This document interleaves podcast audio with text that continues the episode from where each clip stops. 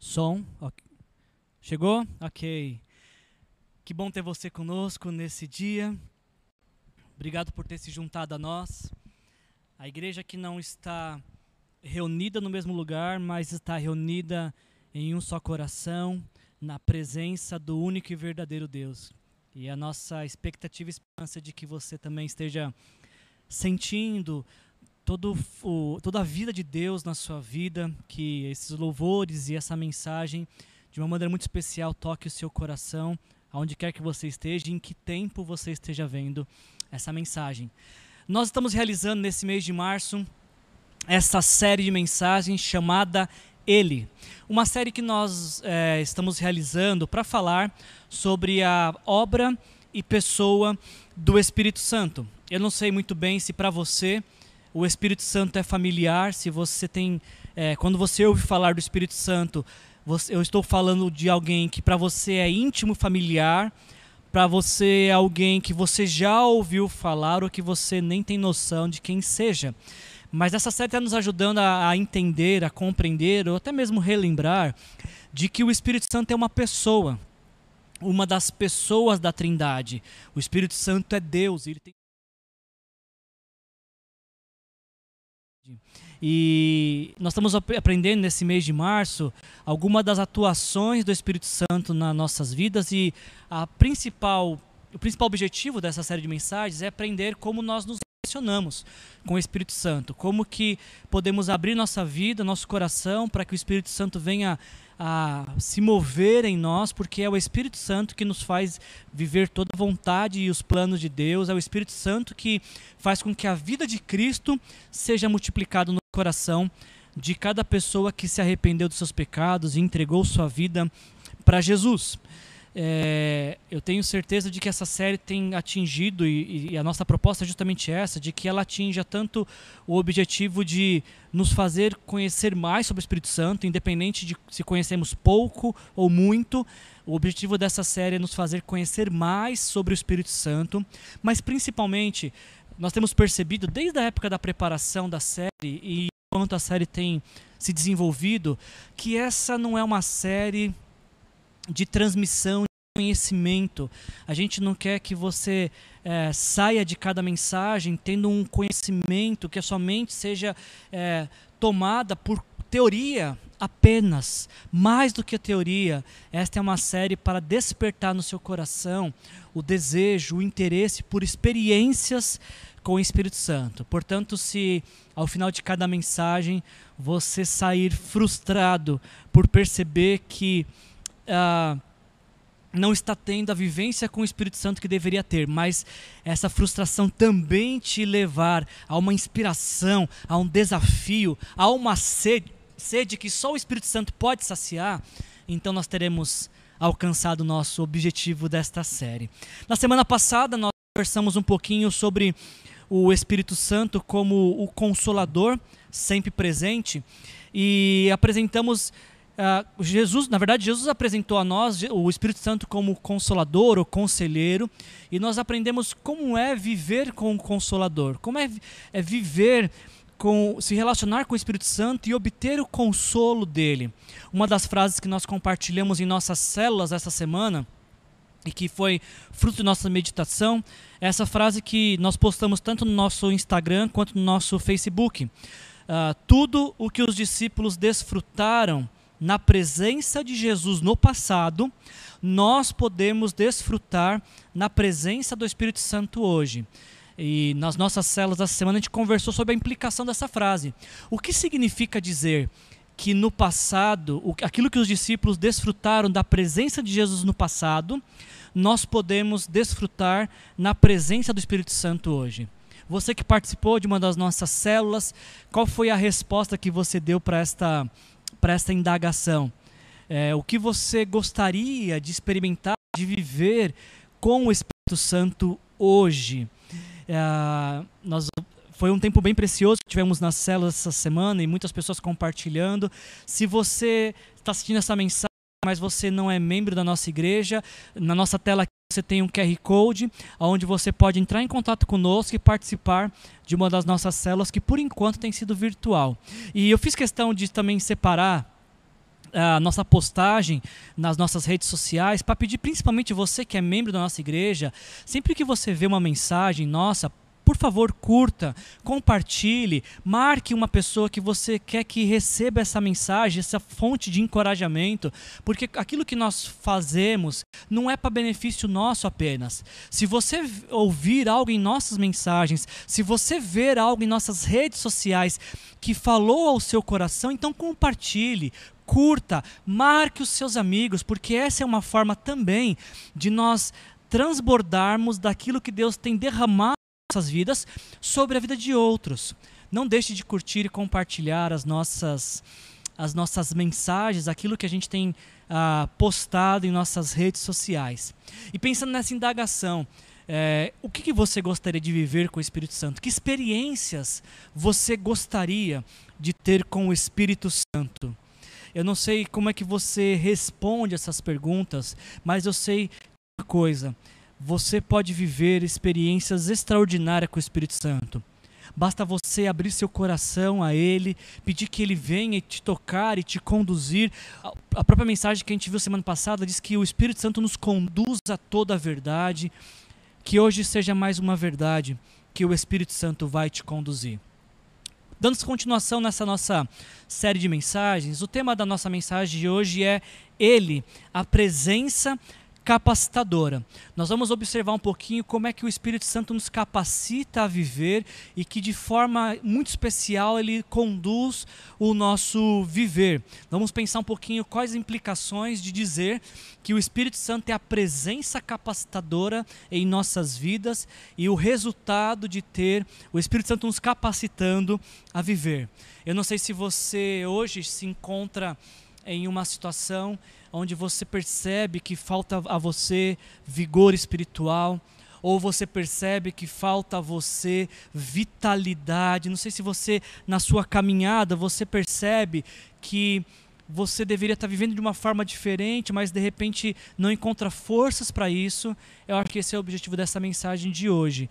Eu não quero te dar receita de bolo de como viver, mas eu quero te mostrar que o Espírito Santo pode te capacitar a viver todos os bons planos de Deus para a sua vida. Se esse é o desejo do seu coração, essa já foi a minha oração por você essa semana. Essa foi a minha oração essa manhã, que cada pessoa que ouvir essa mensagem seja capacitado, capacitada pelo Espírito Santo a viver todos os bons planos de Deus.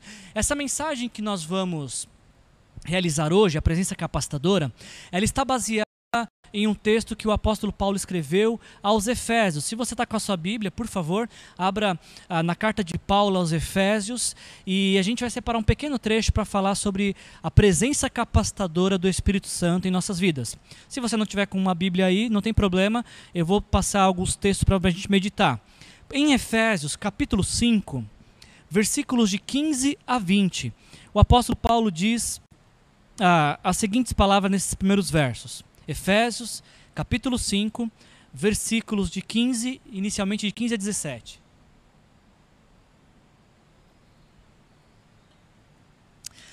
Tenham cuidado, diz o apóstolo Paulo. Tenham cuidado com a maneira como vocês vivem. Não sejam como insensatos, mas como sábios, aproveitando ao máximo cada oportunidade, porque os dias são maus. Portanto, não sejam insensatos, mas procurem compreender qual é a vontade do Senhor. A carta que o apóstolo Paulo escreveu à igreja de Éfeso, uma igreja grega do primeiro século, é uma carta que nós usamos na teologia para falar sobre eclesiologia. Em Efésios, nós baseamos na teologia o estudo sobre a igreja, sobre a doutrina da igreja, a essência da igreja. E nesse trecho que nós separamos, onde Paulo está falando sobre igreja e para uma igreja, eh, em algum momento, para ilustrar, para ensinar sobre o que é ser igreja, no capítulo 5 o apóstolo Paulo faz uma distinção entre dois tipos de pessoas: o sábio e o insensato. E, e ele vai nos mostrar as advertências de se viver como insensato, mas os também os benefícios de se viver como sábio. se, se você concorda com essa afirmação de Paulo, com essa exposição de Paulo, que só existem dois tipos de pessoas: sábias e insensatas. Você saberia dizer hoje que tipo de pessoa você é? Como você tem vivido hoje? Como uma pessoa sábia ou como uma pessoa insensata? Antes de responder, uh, deixa eu te mostrar como o apóstolo Paulo cada uma dessas pessoas. Quem é sábio ou como é que é a vida de alguém que é sábio? Na, nas palavras do apóstolo Paulo, uma pessoa sábia, primeiro é uma pessoa que aproveita todas as oportunidades. Ah, essa palavra que ah, o apóstolo Paulo, essa expressão aproveitando ao máximo as oportunidades, ela é uma única palavra no grego, que é a palavra exagorazo, que é uma palavra utilizada para falar sobre a compra de algo para si mesmo, algo de muito valor e que vai ser utilizado para investimento. Algumas versões, como a revista e atualizada, por exemplo, vão trazer esse, essa tradução como remindo o tempo, aproveitando o tempo. Paulo ainda vai usar essa mesma expressão em Colossenses capítulo 4, versículo 5, dizendo: "Sejam sábios com o procedimento com os de fora". Paulo vai usar essa palavra para nos ensinar, para nos desafiar a entender que a distinção entre o sábio e o insensato é que o sábio ele aproveita todo o tempo de vida. O sábio, nas palavras do apóstolo Paulo, ele não tem tempo a perder para desperdiçar a vida com futilidade da vida. Ele não tem tempo a perder porque o sábio entende de que a vida é um sopro. E a gente tem, tem vivido, vivido os últimos meses e anos percebendo realmente isso, a brevidade da vida. E se a, bre a vida é breve, nós não temos tempo a perder para viver como insensatos. É isso que o apóstolo Paulo nos mostra que o sábio, ele aproveita todo dia, porque todo dia é dia feito pelo Senhor. Todo dia é o dia viver o agora de Deus, o plano de Deus. Não há tempo para leviandade, não há tempo para discussão, não há tempo para consumismo, não há tempo para insensibilidade, não há tempo para se intoxicar com mágoa, com raiva, com ira. Por quê? Porque nós precisamos aproveitar o tempo que é curto, o tempo de hoje. Precisamos aproveitar cada oportunidade. Eu tenho certeza que essa pandemia que estamos vivendo, ela nos ensinou diversas coisas. Uma delas é o quanto de tempo nós perdemos em nossas vidas. Hoje a gente não pode ter a igreja lotada e talvez aqueles que iam para a igreja quando queriam, hoje sentem falta de estar dentro de uma igreja. Hoje nós não podemos abraçar, e abraçar é tão comum para nós, mas hoje a gente sente falta de abraçar pessoas, de ter contato com pessoas, de estar na mesa de pessoas. E por que, que a gente sente falta disso? Porque nós perdemos tempo, nós não aproveitamos as oportunidades quando nós as tivemos. Mas sabe que a gente não pode ficar apenas olhando para o passado e as oportunidades que não tivemos. Nós temos que dar resposta de como estamos aproveitando a oportunidade de hoje, que Deus está nos dando hoje. Você levantou de uma cama hoje porque Deus te deu essa oportunidade. Você consegue respirar e respirar todo o ar que seu, cabe em seu pulmão porque Deus te deu essa oportunidade. Você tem seus filhos ao seu redor, seus pais perto de você, você tem condições de ter alimento em sua mesa, porque Deus te deu essa oportunidade. A pergunta é: como você tem aproveitado esta oportunidade que Deus está te dando? Você tem a oportunidade hoje de pegar o telefone e dizer para as pessoas que você as ama, que você se importa com elas, que você está orando por elas, que você sente falta delas. Como você está aproveitando essa oportunidade? Será que a pandemia está revelando a sua insensatez? Ou a pandemia está te tornando uma pessoa sábia? Não perca as oportunidades que o Senhor te dá.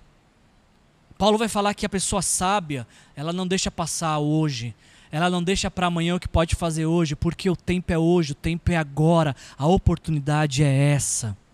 E mais, o apóstolo Paulo ainda vai dizer que a pessoa sábia, além de ser uma pessoa que aproveita o tempo, além de ser uma pessoa que não desperdiça sua vida com futilidades, o apóstolo Paulo vai dizer que a pessoa sábia é aquela que busca compreender qual é a vontade do Senhor.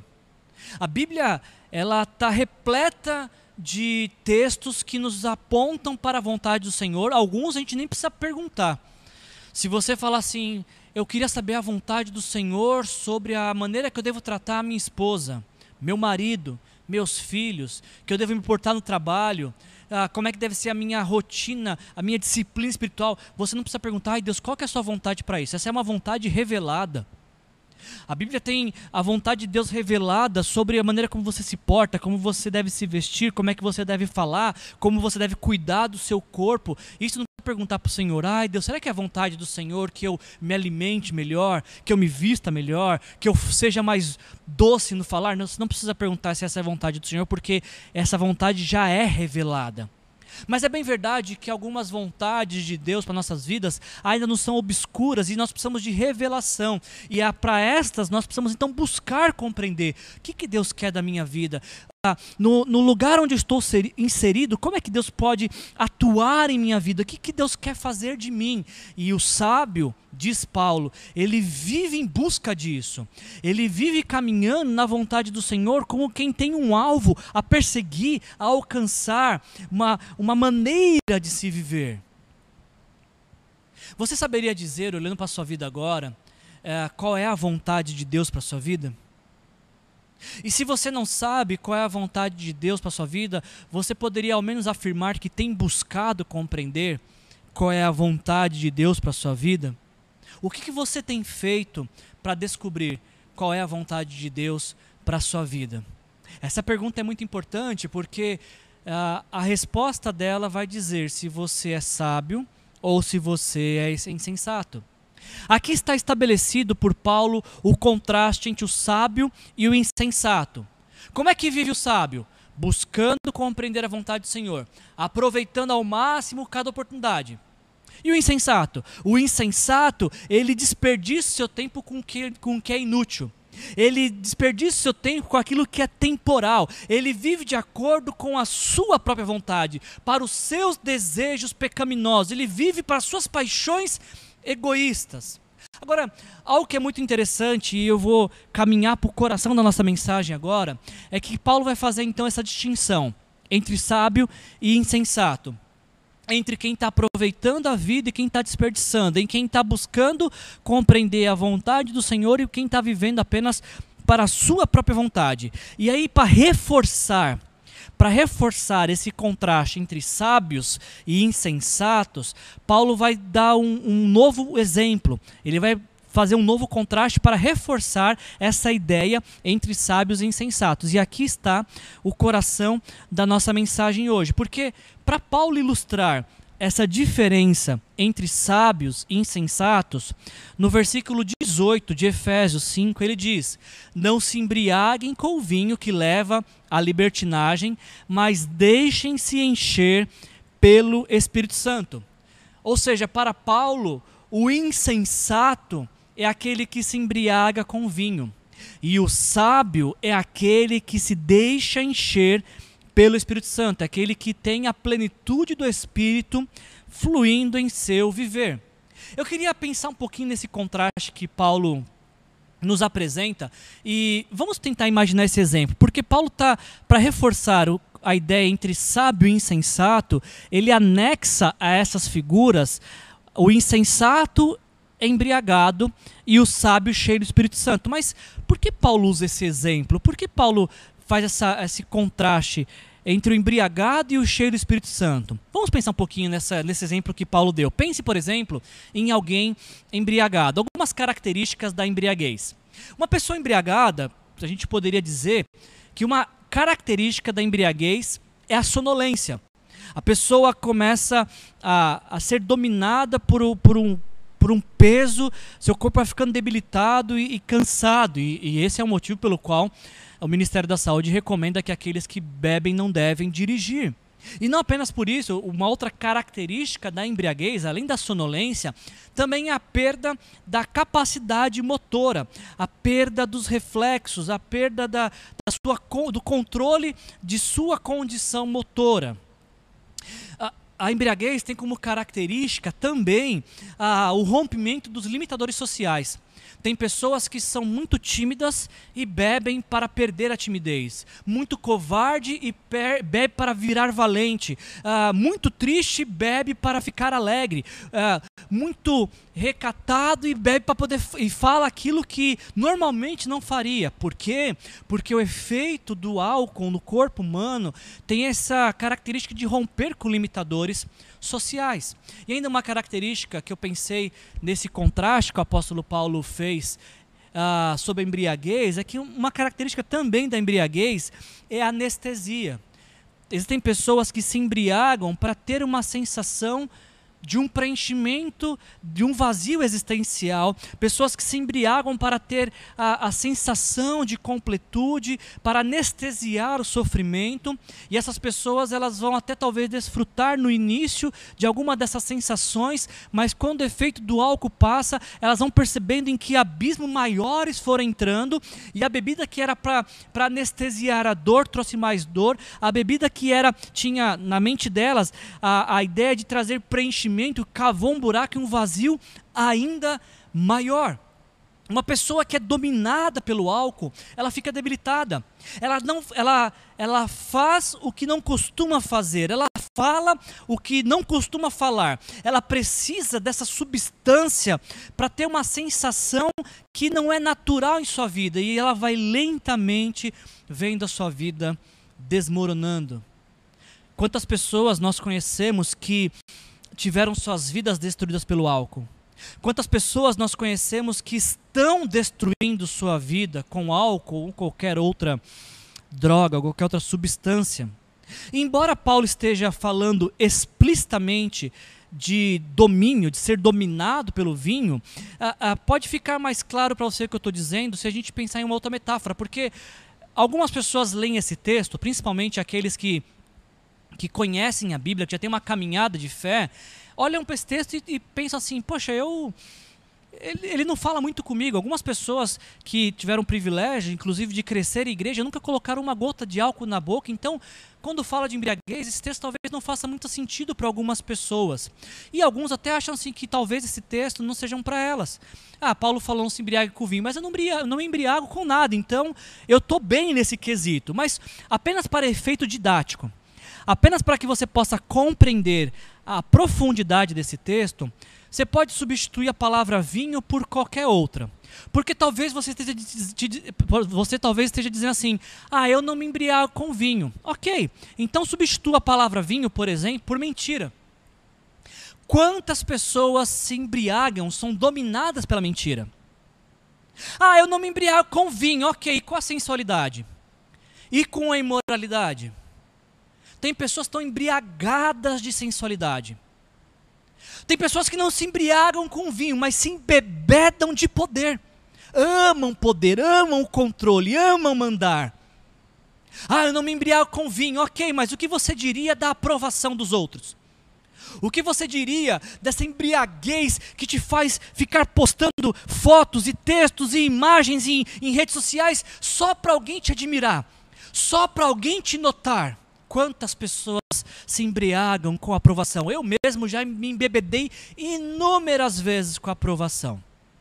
Quantas pessoas não se embriagam com o dinheiro e são avarentas e, e retêm aquilo que deveriam dar na, na expectativa de que o dinheiro cumpra uma de suas promessas, de que quem tem dinheiro pode tudo. Quantas pessoas estão embriagadas com o dinheiro. E a, lista é longa, tem pessoas que são bêbadas de mágoa.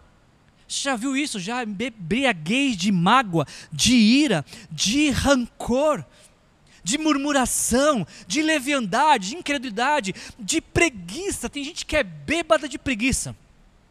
E vão desperdiçando a vida com a preguiça, com a indolência, com a cobiça, enfim. Essa lista aqui, ela é longa. E a ideia que eu quero apresentar para você é isso, que o que Paulo está dizendo, embora ele foi específico no exemplo do vinho, a ênfase não é o vinho, mas sim sobre domínio, sobre o que domina nossas vidas, sobre aquilo que temos permitido exercer domínio em nossas vidas. A ordem de Paulo é clara: não se embriaguem, não sejam dominados. Por quê? Porque quando Cristo morre na cruz pelos meus e pelos seus pecados, ele morreu, ele derramou o seu sangue para que nós fôssemos livres do domínio do poder do pecado. Estamos diante de um imperativo. A, a, palavra aqui, não se embriaguem, essa expressão é uma ordem, é um, é um imperativo, é, não é uma sugestão. Olha, quando vocês puderem, não se embriaguem. Eu sugiro que vocês não se embriaguem.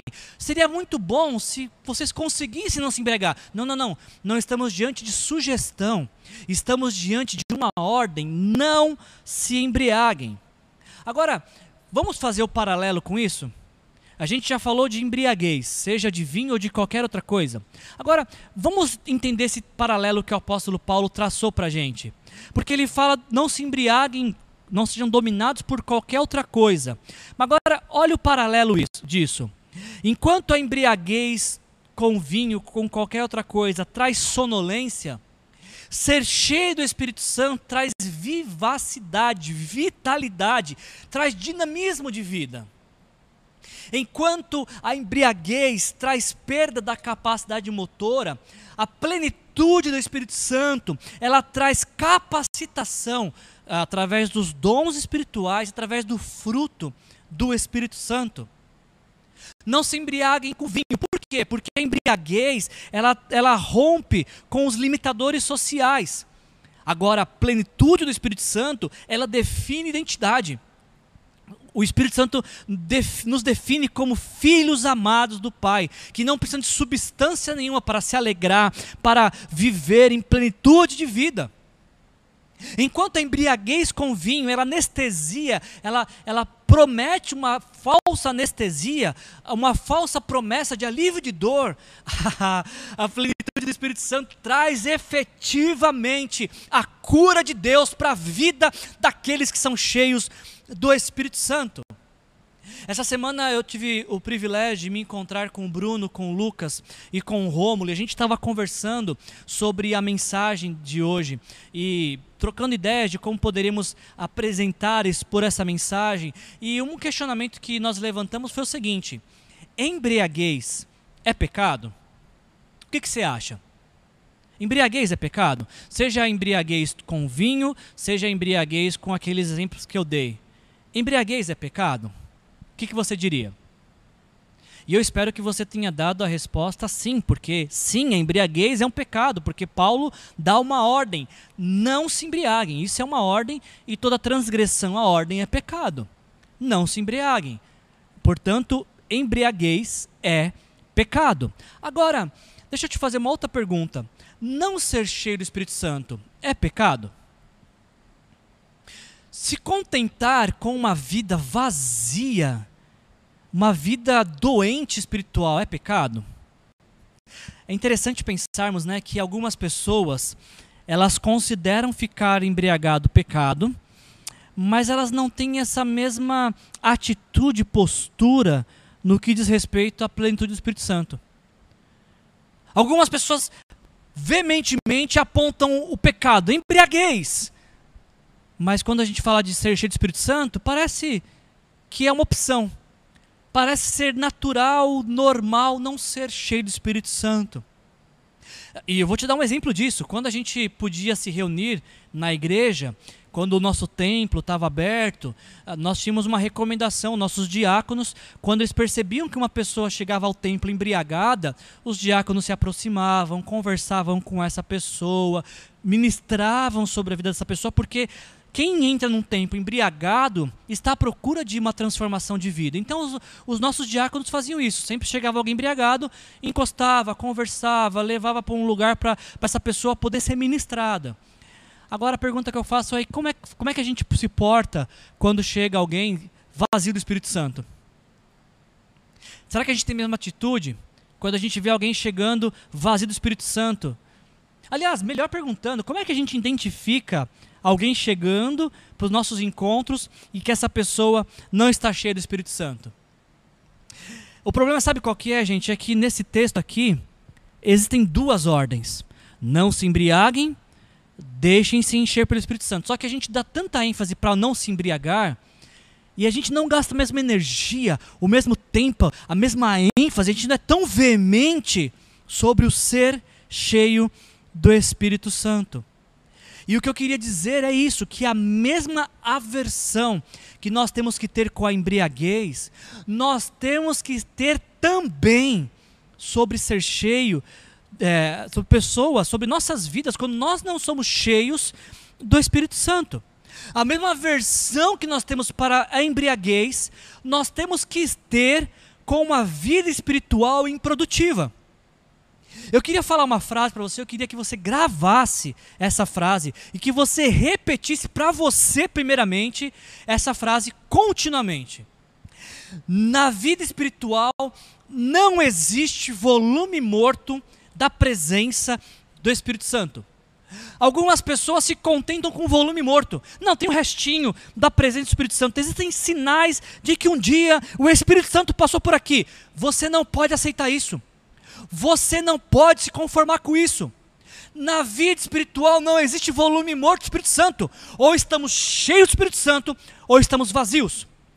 E uma coisa ainda mais interessante é que, ao mesmo tempo em que isso é uma ordem, sejam cheios, esse verbo ele está ah, numa, na voz passiva, ou seja, é uma, é uma ordem para você deixar uma, algo acontecer com você. É por isso que a melhor tradução desse texto é deixem-se encher pelo Espírito Santo. Se coloquem na posição, no lugar onde o Espírito Santo pode te encher. Esteja aberto para que o Espírito Santo seja derramado sobre a sua vida, para que você tenha experiências com o Espírito Santo. Sobre essa questão do que diz a palavra deixem-se encher e a palavra no original, ah, o pastor Caio Fábio, no livro Espírito Santo, o Deus que vive em nós, ele diz as seguintes palavras: O verbo grego traduzido em português por enchei-vos, ele dá a ideia de verdadeira rendição. Em outras palavras, o que Paulo está o que Paulo está dizendo poderia ser colocado da seguinte maneira: entreguem-se ao Espírito, para que ele os encha. Isso significa que o Espírito Santo está mais interessado em encher-nos do que nós mesmos em sermos cheios. Eu quero repetir isso, por favor. O Espírito Santo, preste atenção nisso. O Espírito Santo está mais interessado em encher-nos do que nós mesmos de sermos cheios dele. Ainda, o pastor Caio Fábio diz ainda mais: o tempo do verbo enchei-vos no grego é o presente, o que sempre nos faz pensar num ato contínuo de algo que não cessa, que não tem limites, não tem teto, não é, pode continuar indefinidamente, não tem status definido. Desta forma, o texto poderia ser assim traduzido: encham-se sempre, todo o dia. Eu certa vez ouvi uma história, eu estou à procura dessa história no, nos livros do Simpson, que o fundador da nossa denominação, Albert Benjamin Simpson, quando ele ia enviar algum missionário para o campo missionário, na entrevista, a primeira pergunta que o Simpson fazia era: ah, Você já foi cheio do Espírito Santo?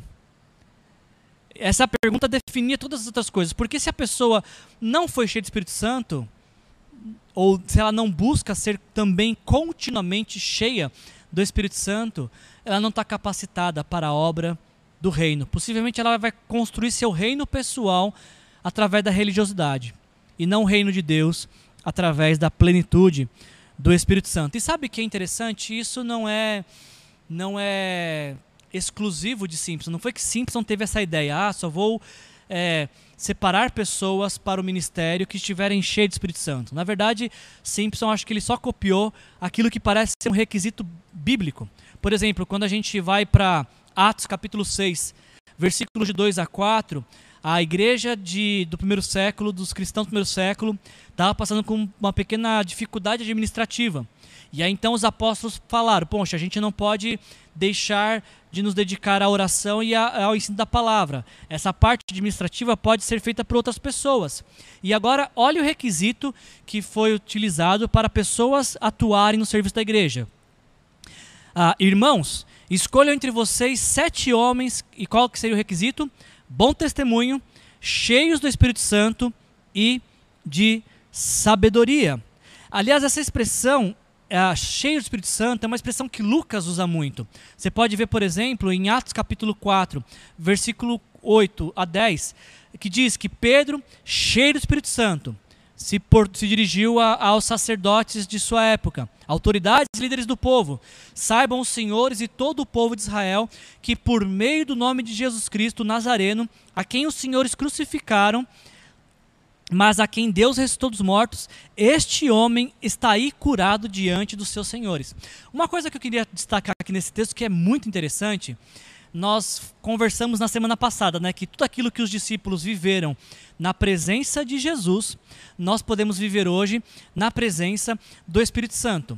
É interessante que em Atos capítulo 4, em especial, até estava conversando na célula essa semana, em Atos capítulo 4, Pedro e João estão diante de Caifás, o mesmo sacerdote que, que condenou Jesus.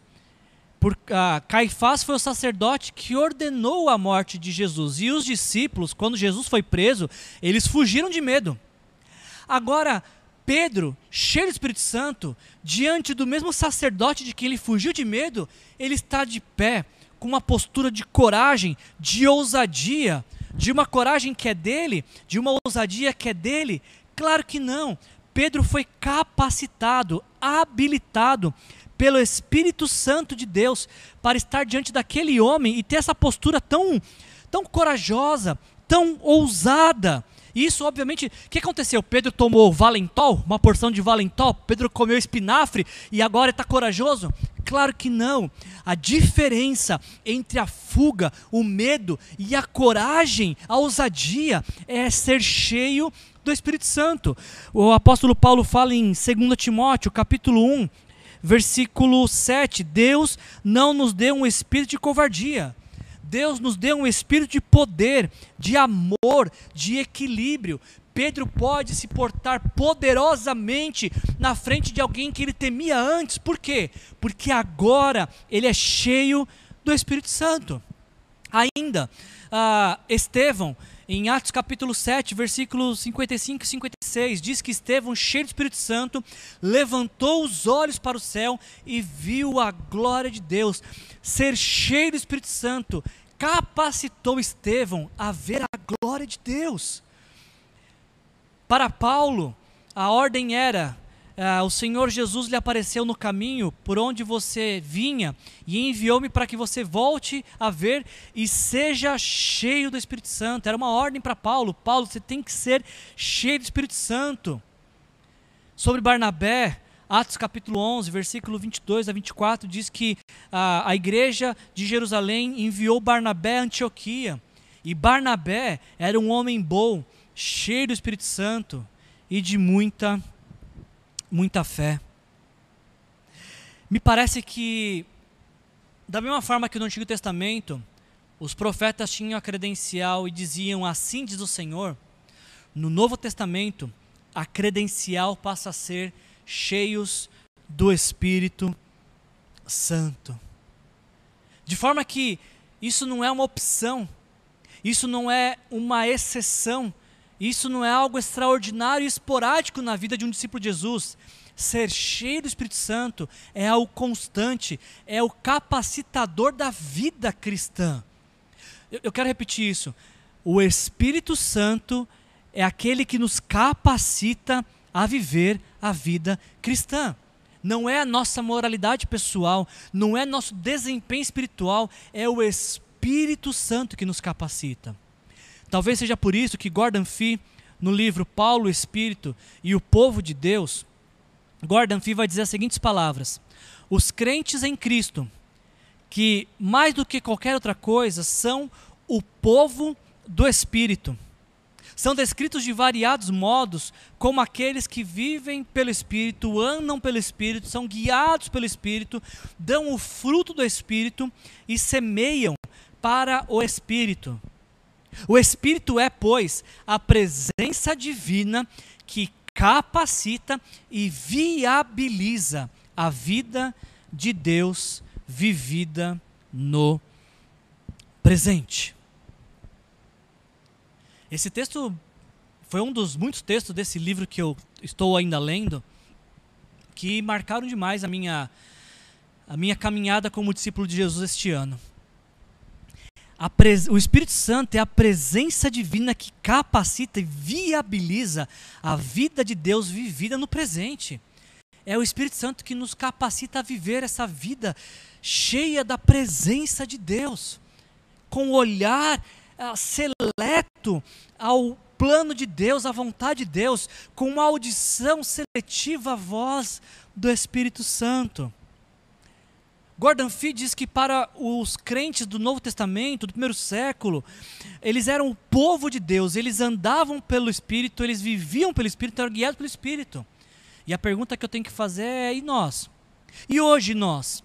Será que ser cheio do Espírito Santo é algo natural para nós? Ou é algo extraordinário? Quando nós falamos de ser cheio do Espírito Santo, será que é uma busca diária nossa? Ou é uma busca apenas para ocasiões esporádicas e necessidades pontuais? Antes de você responder essa pergunta, eu tenho uma outra questão para colocar. Porque o apóstolo Paulo ele diz: sejam cheios do Espírito Santo. Mas ele, ou melhor dizendo, né, deixem-se encher pelo Espírito. Mas ele não diz como fazer isso.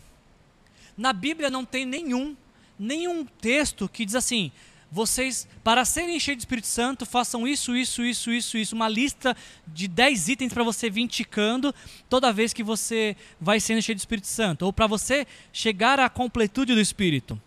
E isso talvez é um, uma dificuldade que nós temos. E uma pergunta que surge. Ok, eu entendi que eu preciso ser cheio do Espírito Santo. Mas como é que eu faço isso? Como eu falei para vocês, não há uma lista, uma regra uh, bíblica para isso. Mas nesse texto, Paulo vai dar algumas, algumas, alguns indicativos, algumas direções sobre isso. Ah, Paulo talvez estaria mandando essa carta e alguém está ali na igreja de de dos Efésios. Deixem-se encher pelo Espírito Santo. E antes que alguém perguntasse, mas peraí, como é que a gente faz isso? A pessoa continuaria: Deixem-se encher pelo Espírito Santo, falando entre si com salmos, hinos e cânticos espirituais, cantando e louvando de coração ao Senhor, dando graças constantemente a Deus Pai por todas as coisas, em nome do nosso Senhor Jesus Cristo. Ah, essa não é uma lista exaustiva que se esgota em si mesma, que se encerra em si, mas são bons indicativos de como podemos o que podemos fazer para ser cheio do Espírito Santo? Paulo coloca três questões aqui. Primeiro, aquilo que nós falamos nos enche do Espírito Santo. Quando nós falamos ah, salmos, hinos, cânticos espirituais, aquilo que nós falamos pode nos encher do Espírito Santo. Não apenas o que falamos, mas o que cantamos também, nossos louvores a Deus, nosso reconhecimento sobre quem Deus é.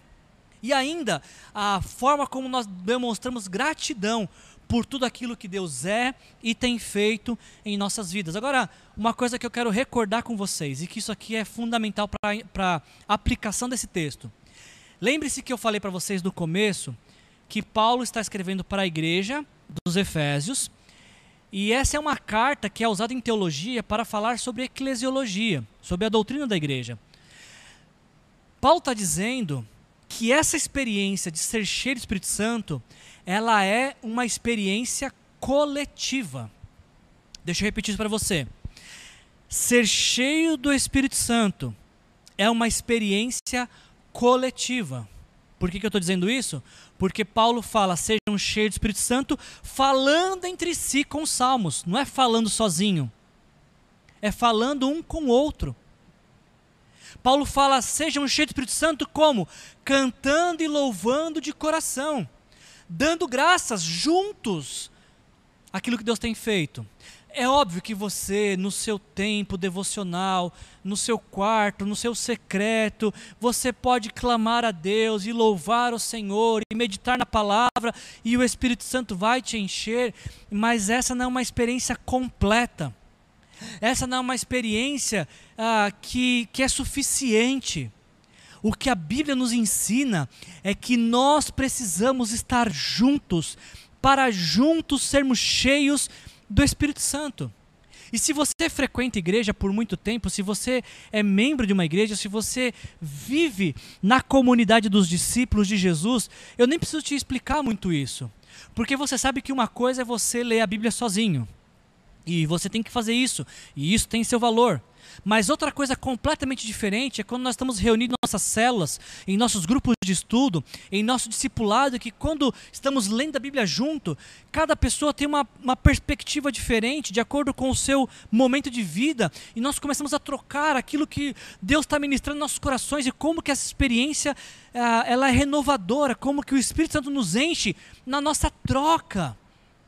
Uma coisa é você na sua casa ligar uh, um louvor, ouvir uma música e louvar a Deus. Essa é uma experiência que você tem que ter. Mas você sabe que é diferente quando nós estamos juntos, reunidos, todos cantando a uma só voz, e como que nós somos tomados por uma emoção naquela, naquele calor que temos quando estamos cantando juntos. Por quê? Porque a experiência de ser cheio do Espírito Santo é uma experiência também e em sua maioria coletiva, de forma que eu preciso de você, que você ministre na minha vida e eu preciso ministrar na sua vida, para que juntos sejamos cheios do Espírito Santo. A Bíblia, a mensagem, ela traduz esse texto da seguinte forma: Cantem músicas que brotam do coração para Cristo. Cantem louvores por tudo, pois de qualquer situação pode surgir um tema para uma canção a Deus. Uau! Cantem louvores por tudo, porque de qualquer situação pode surgir um tema para uma canção a Deus o Pai, em nome do Senhor Jesus Cristo. Eu queria concluir a nossa mensagem de hoje, porque eu falei para vocês sobre a diferença entre o sábio e o insensato. O sábio ele aproveita cada oportunidade buscando compreender a vontade de Deus e ele faz isso sendo cheio do Espírito Santo. E a gente acabou de ver que somos cheios do Espírito Santo na, no nosso relacionamento na, na comunidade de discípulos de Jesus. Agora, eu queria encerrar essa mensagem com a, de uma forma que você pudesse praticar essa mensagem. E eu queria que nós pensássemos agora para concluir qual é o efeito prático de sermos cheios do Espírito Santo. Para que eu preciso ser cheio do Espírito Santo? Que diferença faz eu ser cheio do Espírito Santo? E eu concluo com aquilo que o apóstolo, da maneira como o apóstolo Paulo vai encerrar esse trecho em Efésios capítulo 5. Porque quando Paulo está falando sobre, sobre ser cheio do Espírito Santo, ele encerra da seguinte forma: Deixem-se encher pelo Espírito. Para quê? Para que vocês, mulheres, Sujeite-se cada um aos seus maridos como ao Senhor. Deixem-se encher pelo Espírito. Por quê? Para que vocês, maridos, amem suas mulheres como Cristo amou a igreja e se entregou a si mesmo por ela. Deixem-se encher pelo Espírito. Para quê? Para que vocês, filhos, ah, obedeçam seus pais no Senhor, porque isso é justo. Sejam cheios do Espírito Santo. Por quê? Para que vocês, pais, não irritem seus filhos Antes, criem no segundo a instrução e o conselho do Senhor. Vocês precisam ser cheios do Espírito Santo. Para quê? Para que vocês, escravos, ou nos nossos dias atuais, vocês que são empregados, obedeçam aos seus empregadores, aos seus patrões, com respeito e temor. Sejam cheios do Espírito Santo. Para quê? Para você que é senhor, para você que é empregador, trate os seus empregados da mesma forma, ou seja, com respeito e com temor. Sabe o que isso aqui significa, gente? Não sei se você já percebeu onde eu quero chegar, mas eu quero chegar exatamente aqui. O resultado de ser cheio do Espírito Santo é uma mulher que trata bem o seu marido. Como é que a gente sabe que uma mulher é cheia do Espírito Santo? Na forma como ela trata seu marido, na forma como ela fala com seu marido, na decência de suas vestes para que o seu marido não seja desrespeitado, na maneira como ela auxilia o seu marido na missão que Deus lhe conferiu. O resultado de ser cheio do Espírito Santo são homens que amam suas mulheres a tal ponto que suas mulheres se sintam únicas na vida desses homens. Um homem cheio de Espírito Santo, ele ama mais sua mulher do que sua mãe. mais a sua mulher do que seus filhos, mais a sua mulher do que seu serviço, mais a sua mulher do que a si mesmo. O homem cheio do Espírito Santo, ele transforma a sua esposa em uma rainha e ela se sente assim plena, amada, quando a mulher tem um homem que é cheio do Espírito Santo. Sabe o que significa isso que a gente está falando? É que quando um filho é cheio do Espírito Santo, ele não mancha o sobrenome da família. Ele zela pela reputação da família. E deixa eu te falar uma coisa: você que é filho, no caso todos nós, filhos cheios do Espírito Santo vão viver muito. E de não irritar seus filhos, ele cria seus filhos na instrução e conselho do Senhor. Como é que a gente sabe que um pai é cheio do Espírito Santo? Na maneira como ele cria seus filhos, na maneira como ele aponta a direção de Jesus para os seus filhos. O, a, os empregados, cheios do Espírito Santo, serão os melhores funcionários. E os patrões, cheios do Espírito Santo, serão os melhores senhores. Isso é tão poderoso para nós, isso é tão emblemático, porque nós vivemos em uma época de aparências. E a pessoa, se ela tem uma, uma estética religiosa, nós já achamos que essa pessoa é cheia de Espírito Santo se ela tem uma performance religiosa que enche os nossos olhos, a gente é levado, é induzido erroneamente a achar que essa pessoa é cheia do Espírito Santo. Só que esse texto ele nos diz outra coisa. Porque uma mulher pode aparecer e dizer: "Ah, eu profetizo". E a nossa pergunta é: você profetiza? Ah, me conta como é que você trata seu marido então. Um homem pode falar assim: "Não, eu, eu Deus me, me toma em visões". É mesmo? Fala pra gente como é que você cuida da sua mulher. Um jovem pode falar assim: ah, eu falo em línguas. Ah, você fala em línguas? Mas como é que você, você conversa com seus pais? Um pai pode aparecer na nossa igreja e falar: gente, pode deixar comigo, porque eu sou um bom pregador, eu faço discípulos, eu ensino. É mesmo? Conta pra gente então como é que você tem ensinado seus filhos no caminho do Senhor. Pessoas podem aparecer na igreja e falar: Eu quero, olha, pode contar comigo porque eu posso fazer todo o serviço que precisa na igreja. É mesmo? Conta pra gente como é que você é no seu trabalho, então, antes. Como é que você é como empregado. Alguém pode dizer assim: Olha, é, podem contar comigo, eu queria muito poder cantar, eu queria muito poder atuar na igreja.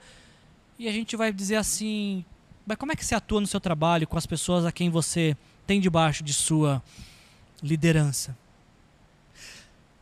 É interessante pensarmos que quando somos cheios de Espírito Santo, as primeiras pessoas beneficiadas são aquelas que nos rodeiam. Nós somos cheios do Espírito Santo para derramar do Espírito Santo sobre a vida daqueles que estão ao nosso redor, de forma que quem esbarra em nós no nosso dia a dia recebe da porção do Espírito Santo que está nos enchendo uma mulher cheia de Espírito Santo, um homem cheio de Espírito Santo, um filho cheio de Espírito Santo, um pai cheio de Espírito Santo, um empregado cheio de Espírito Santo, um empregador cheio de Espírito Santo, vai abençoar vidas.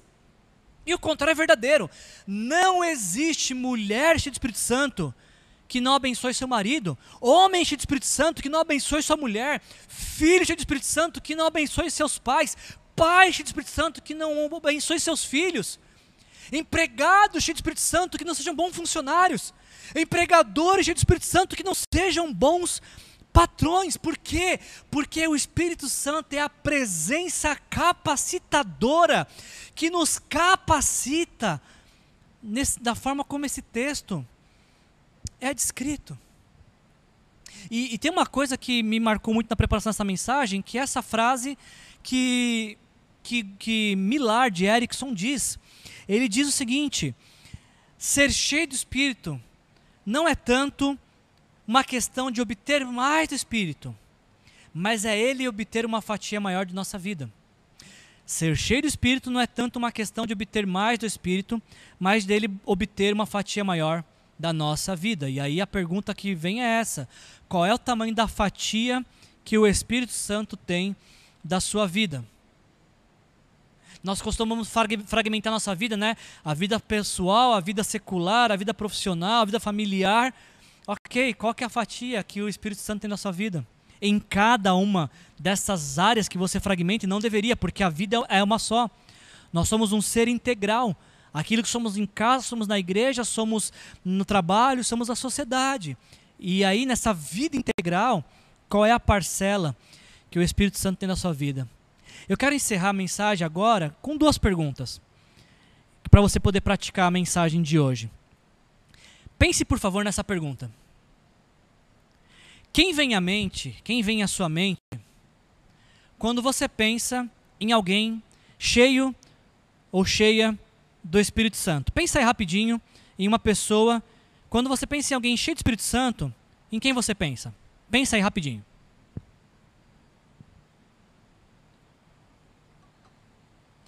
Pensou em alguém cheio de Espírito Santo? Quem são as pessoas que vêm à sua mente quando você pensa em alguém cheio de Espírito Santo? Eu tenho uma lista bem grande de pessoas que, que quando eu penso assim, alguém cheio de Espírito Santo, é nessas pessoas que eu penso.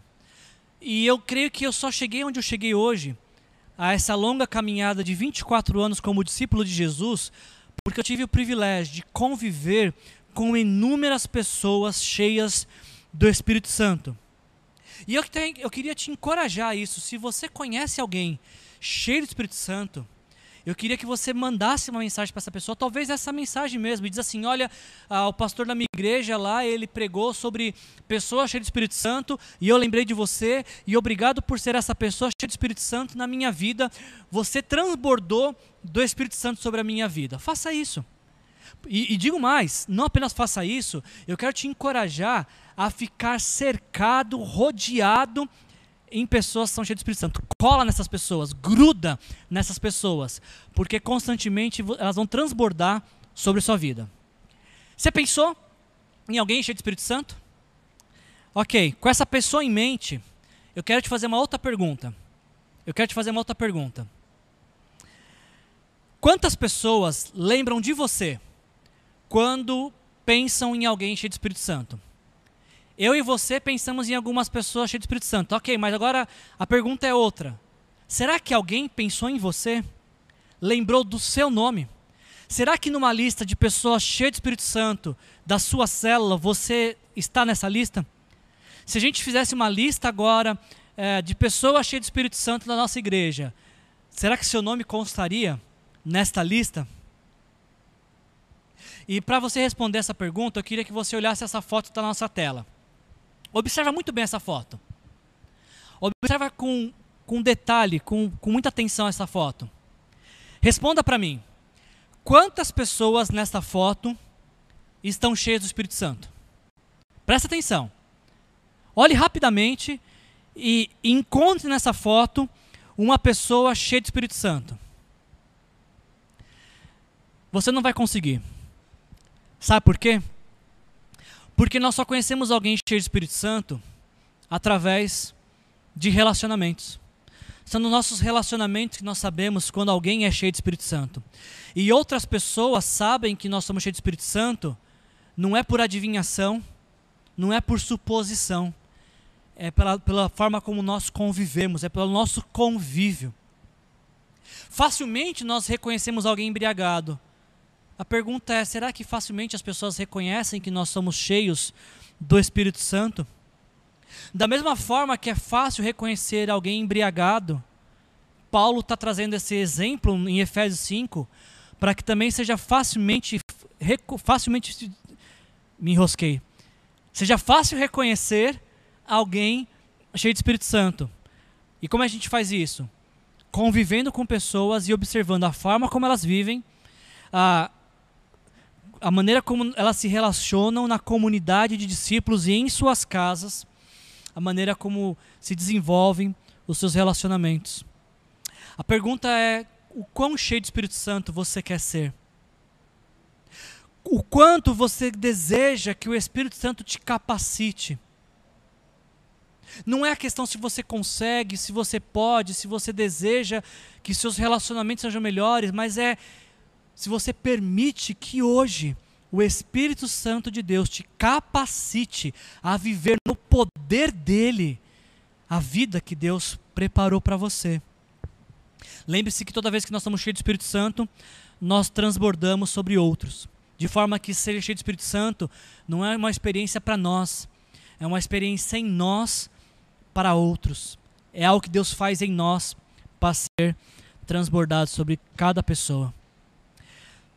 Se você talvez quer ter essa experiência, a primeira coisa que você tem que fazer é entregar sua vida para Jesus.